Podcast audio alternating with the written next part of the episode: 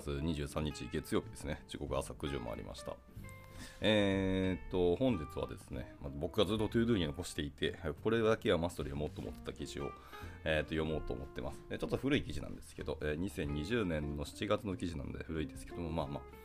これを読んでいきたいと思います。はい、おはようございます。耳のキースこと桑原です。では、えー、本日も朝活を始めていきます。はい。えー、で、まあ、本日読む記事ですね、タイトル通りです。えー、DNA ナンバーよ、よこしですね、ナンバーともこしに聞いた、えー、ニューノーマル時代の働き方っていう記事ですね。まあ、インタビュー記事になりますけど、はい、まあ、エンジニア界隈の方だったら、あのかなり有名な、えー、と有名だと思います。えー、南波さんですね。僕も直接お話とか講演聞かせていただいたことがあって、ものすごくエネルギッシュかつ、えー、パワフルな女性の方で、えーとまあ、女性っていうことを出すのはあんまりよろしくないんですけど、こんなに、えっと、ビジネスマンで女性とに、えーとまあ、浸透するというか、惚れるといいますか、感動する人ってなかなか僕いなかったので、まあ、前置きはいいので、さっさと行きましょう。えー、まず前提ですでですね、ちょっとカミカミですみません。えー、就職したらとにかくビジネスパーソンとして早く成長したい、えー、きっと多くの人はそう考えているはずです。えしかし、もし成長できそうな環境を選ぶために、え若手社員が携わるプロジェクトの予算規模だったり、え動かしている取引金額の大きさを、え一つの目安にしているとしたら、えそれは自身の成長とは無関係の判断基準かもしれません。えニューノーマル時代に大きく変わる人々の働き方を踏まえ、今、ファーストキャリアで選ぶべきはどのような環境なのか、創業期から優秀人材とともに、あまたの難局を乗り越え、若き起業家など数多くの人材を輩出してきた、DNA 会長の南波智子氏に話を伺いましたよというところです。で大きくセクションが7個に分かれてますので、えー、まあ今一個一個いきたいと思います。もしかしたら今日中にちょっと読み切れないかもしれないですけど、まあ、したら明日に続きたいと思います。はい、えー、じゃあセクション1ですね。え変わる働き方、えプロジェクトに呼ばれる人材になるためにはというところからスタートです。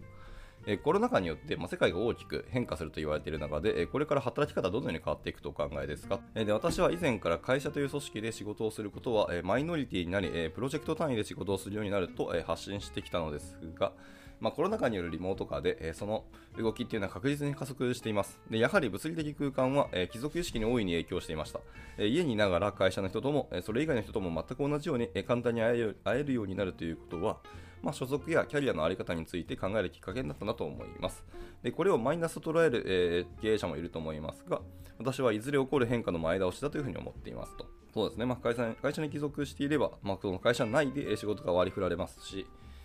えー、まあ、それ今まで通りあ安心していればいいと思ってますけど、えー、プロジェクト単位になってしまうと、まあ、個人がプロジェクトに呼ばれる。つまり、バイネームで、えーと、仕事のオファーが、まあ、社内だとしても、あのはい、じゃあ続いてセクション2です。えー、大事なのは仕事の大きさではなくて工夫の千本ノックですよというふうにおっしゃってます。では、えーと、個の力をつけるためには、えー、どうしたらよいでしょうかっていうの次の問いです。まあ、とにかく打席に立つことですよと。ただ、えー、本物の打席じゃなきゃいけない。まあ、十分に難しく、そして工夫の余地が大きい仕事であることが、まあ、本物の打席の、ま条件になりますと。でチームっていうのは成功のために、えー、役割分担をします、えー、その時君に任せたいのはこれ、えー、この目標を達成してほしい。やり方わからないけど工夫してあとは任せたみたいな、え任され方が最高ですねと。はい。まあ、プロセスはもう全部お任せするけど、とにかく結果コミットしてくれたら嬉しいなみたいなことを言います。まあ、いわゆる丸投げに近いとこなんですけど、えっ、と、丸投げはあんまよろしくないか、でもこういうことを言われる方が、えっ、と、南波さん的には最高だというふうにおっしゃってるんですね。はいまあ、で大きい仕事じゃなきゃいけないと思っている人がいますが、それは違いますと。新卒1年目の先輩が、え自分の仕事が、え日経新聞の一面に載ってとか、数千億円のな、え中東のプロント立ち上げがとか自慢している方もありますけど、まあ、そういうのは要注意ですと。プロジェクトの中で何がその人個人に、任され、どこまでやり方に関して裁量を持たせてもらっているかという、そういったところまで、えーと、ことに聞かなければ本物の座席かどうかも分かりませんと。確かに。まあ、単なる、えー、実は歯車歯車の一人でしかなかったよみたいなのになると、いくら、えーと、でかい、えー、プロジェクトを手掛けたとしても、はい、自分の実力をアップするっていうことにはつながらなかったという話になりそうですね。次で仕事の対象ではなく、えー、任され方の質が本物かどうかが重要なんですと。え、もちろん我が社を例にとれば、え、ヘルスケア事業を DNA の柱に育て上げるとか、え、新しい保険の新規事業を立ち上げるとか、あるいは会社の土台を広げるえグローバルな M&A の実現など、っていうのは比較的大きな目標とは言えます。でもそういった大きい目標ではなく、一見小さく聞こえることでも、例えば社員のモチベーションがぐっと高まるような、全社会の実施というお題に、ハウが任されていたとしたら、その仕事は本物の座席だというふうに言えますと。まあ、真剣な工夫が人を育てます。要は、気象転結任されているかが重要で、仕事の、規模や難易度は徐々に上がっていけばいいんだよっていうふうにおっしゃってますと。まあ、逆に言うと、まあ、そんだけしっかり気象転結、メンバー A、メンバー B が評価をしていて必要だなと思うんでなくて、会社として必要って思われるのはかなり大きいことだなと思いましたね。で、えーと、ゲームの月次イベントの企画とか、とにかくユーザーに楽しんでもらえるような、えー、イベントの企画なども、我が社では新卒1年目の仕事で、えー、普通に任される、えー、良質な課題になりますと。初仕事でも任されるんですね。過去の成功イベントだったり失敗イベントを総ざらいして成功の要件を考えたりユーザーが楽しんでいるってどういう状態なのかっていうところをですね考えたりと、まあ、工夫して企画を出しますで先輩に面白くないとダメ出しされ、えー、再度どうだと出しますとそして最後に、えー、自分の企画をユーザーにお披露目して、えー、失敗したら1日で自分の給料の100倍の金額が吹っ飛びますみたいな悔し泣きをしている間もなく次のお題が、ま、任されるそうですね。1日で自分の給料100倍の金額吹っ飛ぶっていうのはかなりプレッシャーですよね。で続いて、個の力の成長期は人によって違うというところです。えで、個の力はいつまでに、え身につけるべきでしょうかというところです。はい、これがセクション3ですね。留学して MBA 取ったってことは、海外で MBA 取ったってことですよね。いや、それすごいじゃん。で、それでも結局仕事はできなかったって言ってるので、まあ、その求められたものがでかかったりするのか、えー、南波さんのあのできるの基準が高すぎたのか、まあ、はたまた、本当に長野さんにその仕事遂行能力が低かったのか全然わからないですけど、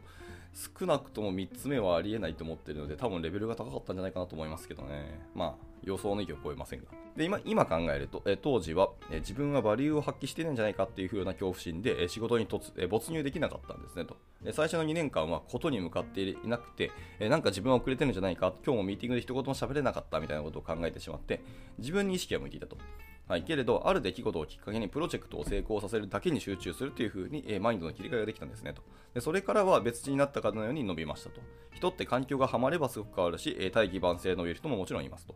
だから他の人がどうかは全然気にしなくていいと思います。まあ、ただ、と新卒のメンバーは、やっぱ仲間だったり他のメンバーがバリバリ活躍したり、急に伸び始めると、まあ、ちょっと焦ったりするのは全然あると思うんで、気にしなくていいのは本当そうなんですけど、気にしてしまうのも仕方ないなと僕は思います。ねでも、えー、気にして自分をこう卑下したりするのは全然よろしくないし、自分がまだ伸びないフェーズ、伸びるフェーズに来てないだけだったっていうか、自分にはまだ何か足りない要素があるんだろうなっていうふうに、そこを気にしていけばいいんじゃないかなというところですね。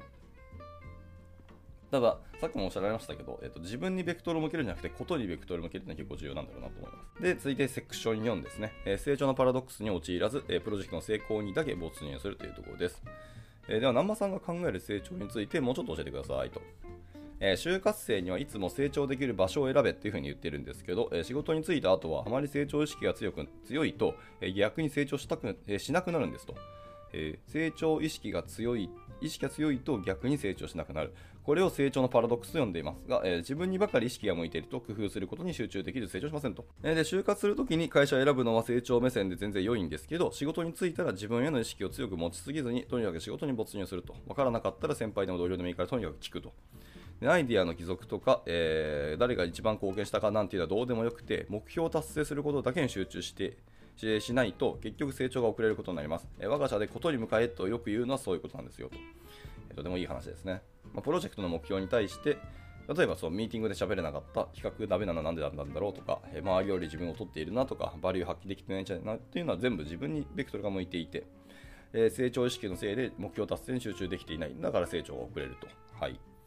で逆にプロジェクトの目標に対して、え例えばツールは何が最適とか、企画がダメなのはなんでなんだろうなとか、えー、効率的に作戦を継承したいとか、必要な専門知識をどう調べようかなどなどということですね。達成することだけに集中できていれば、結果的には成長できるということでした。えー、実際に DNA にはどのような機会があって、どのように人が育っているんでしょうかということです。え徹底した無茶ぶり千本ノックかなと。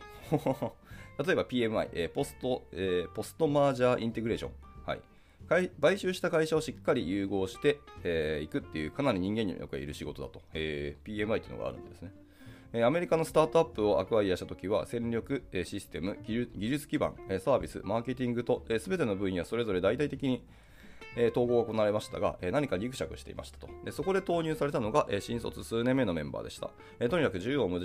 尽に、好きに駆けずり回って、どこにネックがあるのか見つけて解決してほしいと任せました。が、本当によくやってくれましたよと。で双方から信頼されるために、えこんがらがったものをシンプルにする、えー類まれなる、え分析力を発揮し、細かい問題も大きい問題も引き受けて頑張っていきましたと。で何度サンフランシスコ東京間を1人で行ったり来たりしたかっていうのは分かりませんがっていうですね。すごいですね。これでも任せたんですね。へえ